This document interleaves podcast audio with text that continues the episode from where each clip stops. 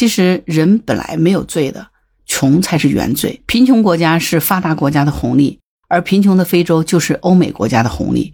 如果你愿意吃苦，他们就会为你提供吃不完的苦。你好，我是木兰，欢迎收听《订阅当户知》。前两天我又重新去刷了一遍《山海情》，一部讲福建对口支持宁夏的扶贫剧啊。你还记得这部电视剧吗？这部电视剧呢，就比较真实的反映了咱们国家的这个扶贫的政策是怎么在做的。咱们国家的扶贫呢，并不是发钱了事儿，我们的福利体系呢，其实是最忌讳养懒人的，所以呢，会想尽办法让人自食其力。没房子呢，就帮你迁出来建房子给地；没有工作呢，就就近办企业提供就业；物流和人流没法流通，就把路修建上去，通电、通水、通网络。穷惯了，懒得动。扶贫干部呢，就上门扶贫先扶志，从转移支付到对口帮扶的这个制度设计，再到产业扶贫、教育扶贫、交通扶贫，把这个授人以鱼变成授人以渔。这种工作模式，咱们最终追求的呢是源头活水，是大河有水小河满，把这些曾经贫穷的地区的人民呢，重新纳入到现代社会，补上现代意识和常识的短板。这些东西呢，其实远比发钱要重要的多。所以呢，经过十几年不懈的努力，哈，咱们国家很多曾经的贫困区、贫困县，最终呢是跟上了时代的步伐，但是从经济账上来算呢，你是没有办法算扶贫的这个账的，因为扶贫算的不是小账、短期账，而是大账、长远的账，是一个远期的收益。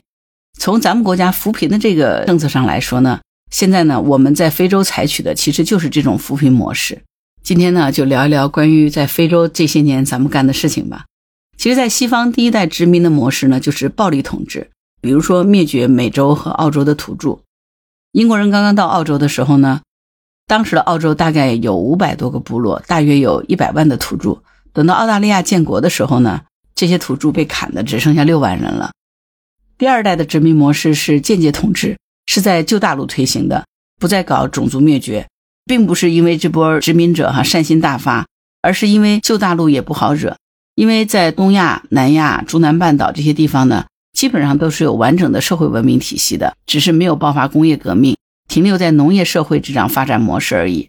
虽然说这些地区的组织动员能力很差，但是逼急了，兔子也能咬人呢。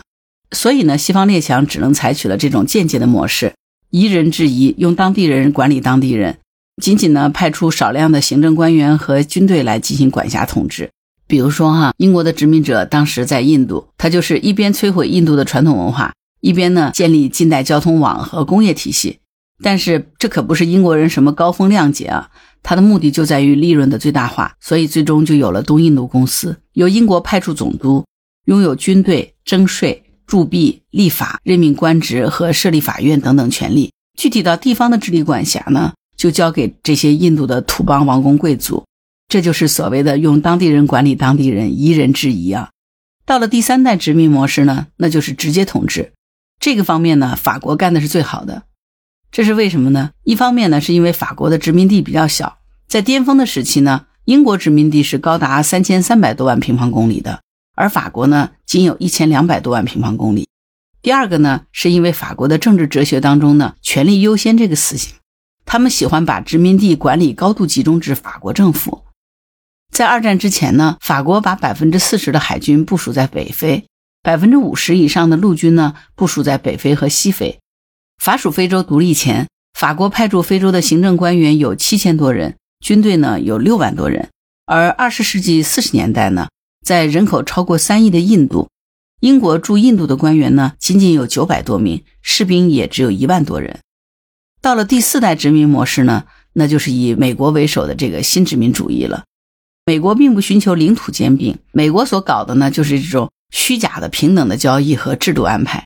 经济上呢，建立支配依附关系，并且呢，以政治军事手段来保障这种关系。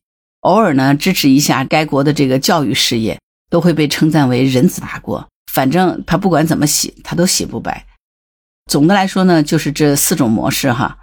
这四种殖民模式呢，它肯定要匹配相应的权力模式。第一阶段的这个暴力殖民呢，它的权力模式就是暴力模式。说白了呢，就是将暴力威慑呢植入人心，让人产生不服从就得死的这种恐惧感，从而最终让渡自身的权利，任由殖民者摆布。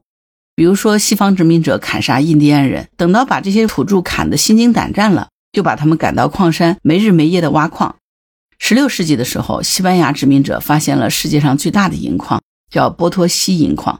在此后的三百年里面，一共挖出了二点五万吨的白银，但是呢，却有八百多万人最终被埋在了这片土地里。不过呢，这种以暴力为基础的权力模式呢，并不是永远稳固的哈。主要是因为一来呢，反抗会越来越强烈，统治的这个成本会越来越大，难以为继；第二呢，是因为山外有山，人外有人。如果呢碰上更强大的竞争对手呢，他照样是没戏哈。比如说荷兰就抢了西班牙，法国呢就抢荷兰，英国呢就去抢法国，英法联手呢又抢了沙俄。最后呢碰到德国这样的二愣子，又是同归于尽嘛，大家都别过了。所以呢就有了第二个阶段的操控模式，也就是 PUA 洗脑。比如说我们之前看美国的电影啊，你会发现好莱坞的这个传统套路永远都是大雄永远是搞破坏的这个混蛋。咱们中国呢是默默无闻的奋斗者，而黑人呢就是匪夷所思的逗逼，而美国人才是真正的牛，全世界都是由他领导和拯救的，好像他才是世界的拯救者。这种电影看多了以后呢，最终慢慢慢慢大家都会觉得美国好像才是王者之邦，所以就出现了一大堆的精美。说实在话，现在网络上这种所谓的公知啊，所谓的这个精美啊，真的是不在少数，对不对？如果看多了这个《邦德零零七》《碟中谍》这种电影呢，可能就会觉得这个英美特工那是牛死了。但是事实上呢，英美特工的这个情报套路是不讲究的，美色勾搭、诱惑、暴力绑架、挟持、溜门别锁、监听，其实就是暴力野蛮，还透露着一股子自以为是的精明啊，以为别人看不见似的。其实呢，除了英美，法国人也真的是算得上是 PUA 之王的，比如说化妆品、服装、葡萄酒等等。在奢侈品界，哈，可以说法国是奢侈品玄学的祖师，是法国首创了红酒产地认证、分级制度等等，百年贵族匠心传承，把美国葡萄酒埋汰的哈，就好像是这个刷锅水一样的，根本喝不了。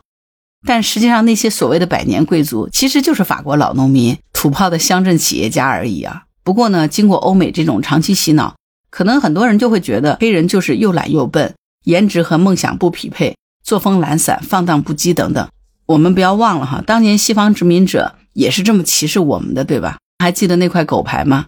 还记得在上海租界公园门口的那块牌子吗？虽然咱们现在开始日子好了，但是我们不要忘记，我们也曾经是被歧视的那一方，所以我们不能才过上这么几天好日子，就从被歧视者变成了歧视者。难道说欧美人就不懒不愚昧吗？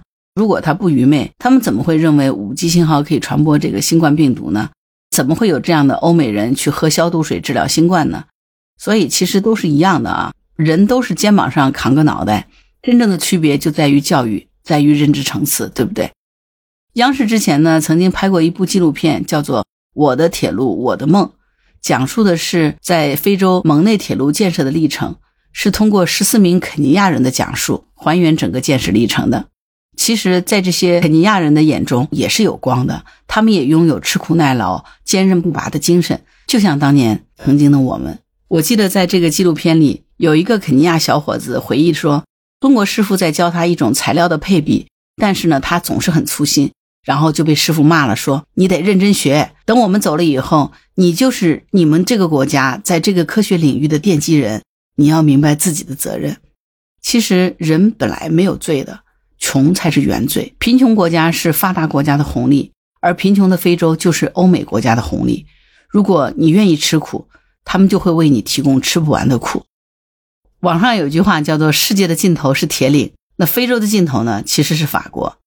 为什么这么说？那我们就来看看哈，法国是怎么操控非洲的。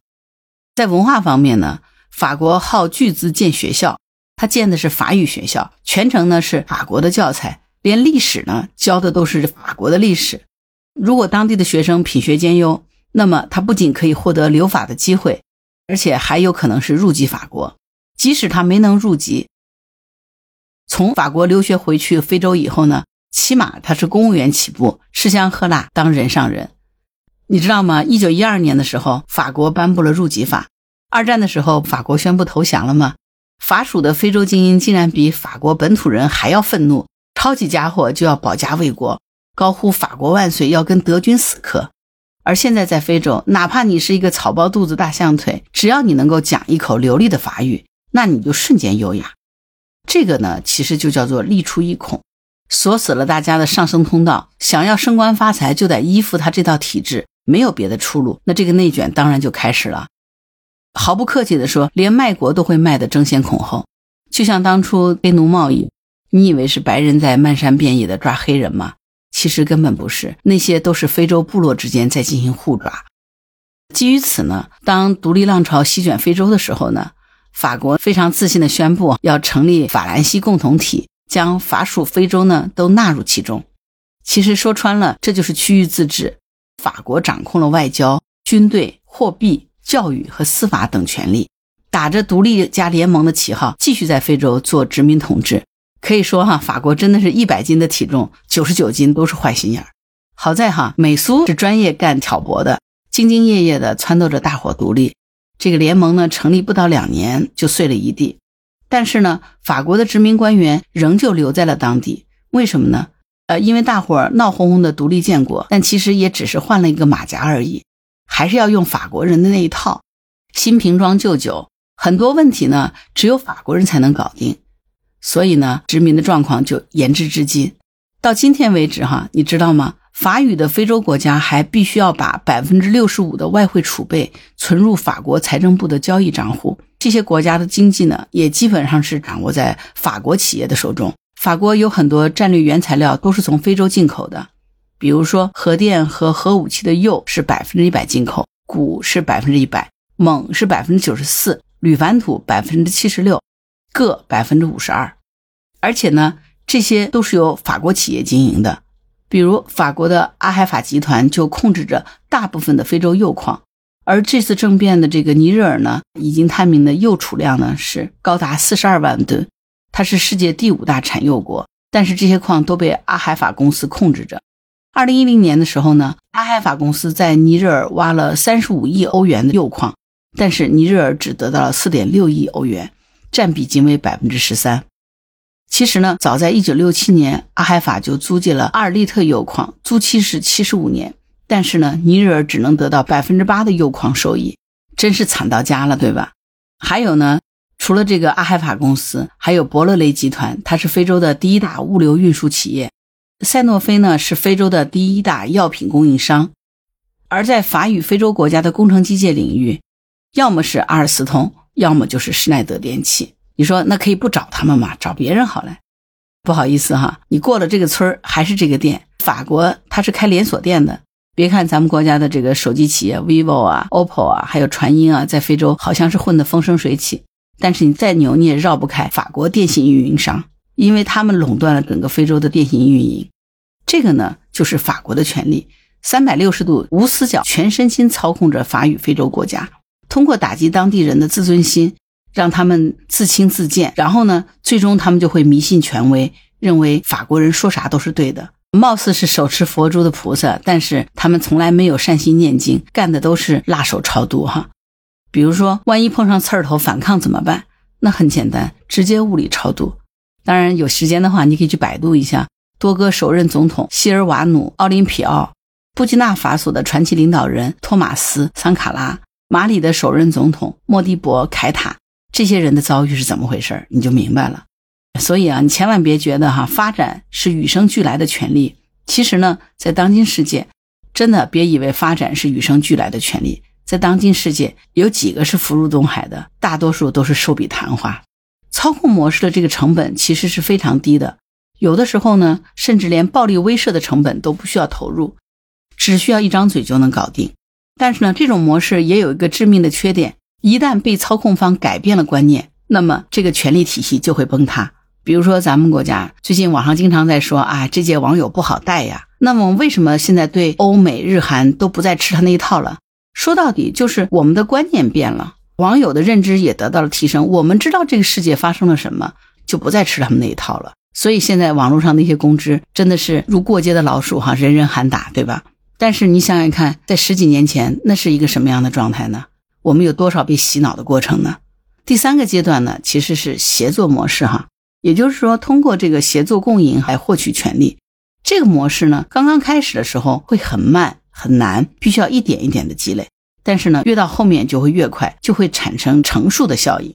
不过呢，这种模式啊，你必须要具备两个条件：一个呢，你得有能力搞到肉，也就是说你能够解决问题；第二一个呢，你得有胸怀，能够分享肉，不能只是你自己大块大块吃肉，吃的满头都是油，而别人的清汤寡水，能够照得见人影。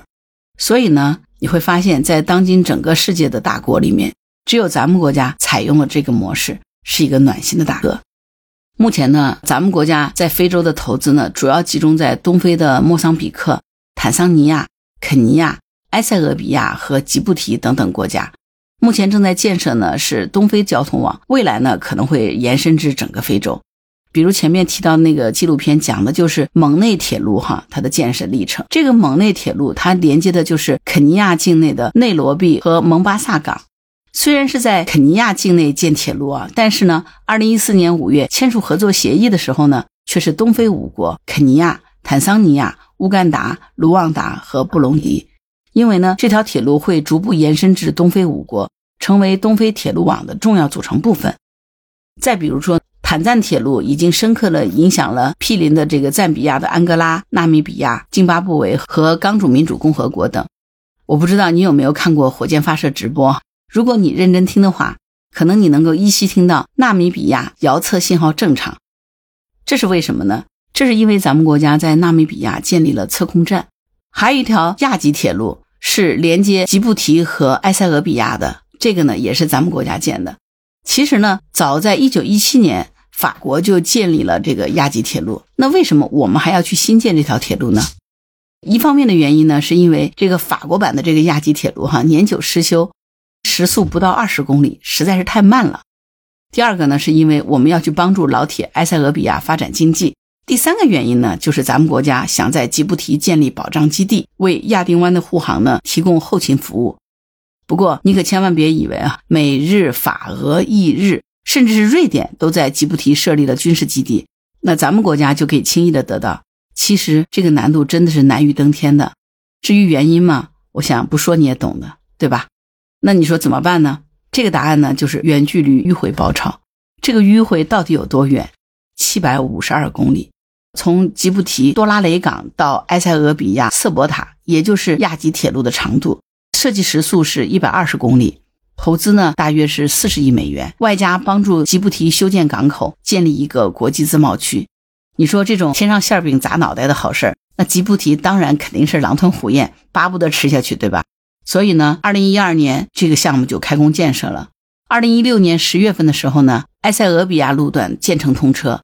二零一七年一月呢，吉布提路段建成通车。二零一八年一月一日全线开通商业运营。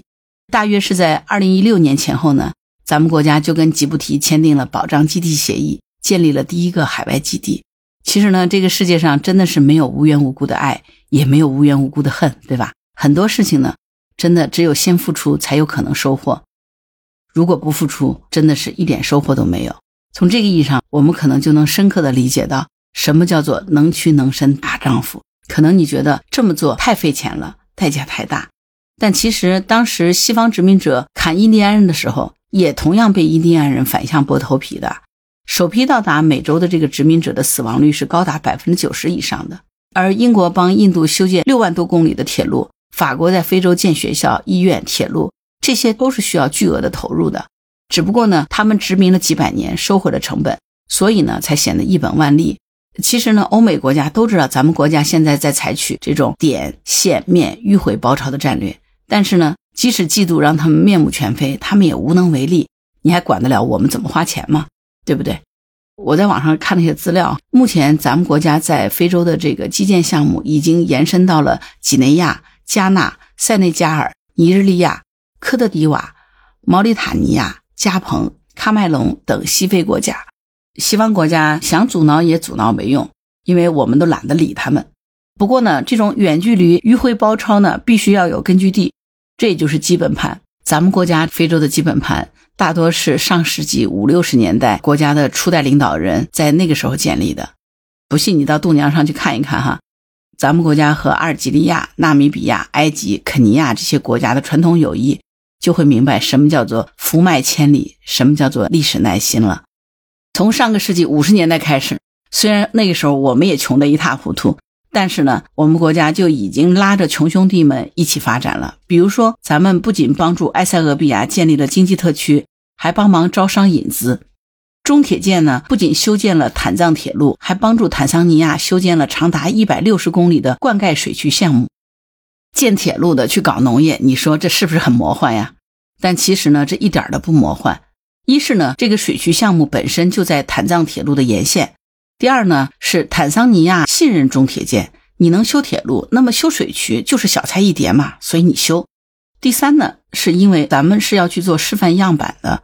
稳固基本盘，升级他们这种粗放的农业生产模式。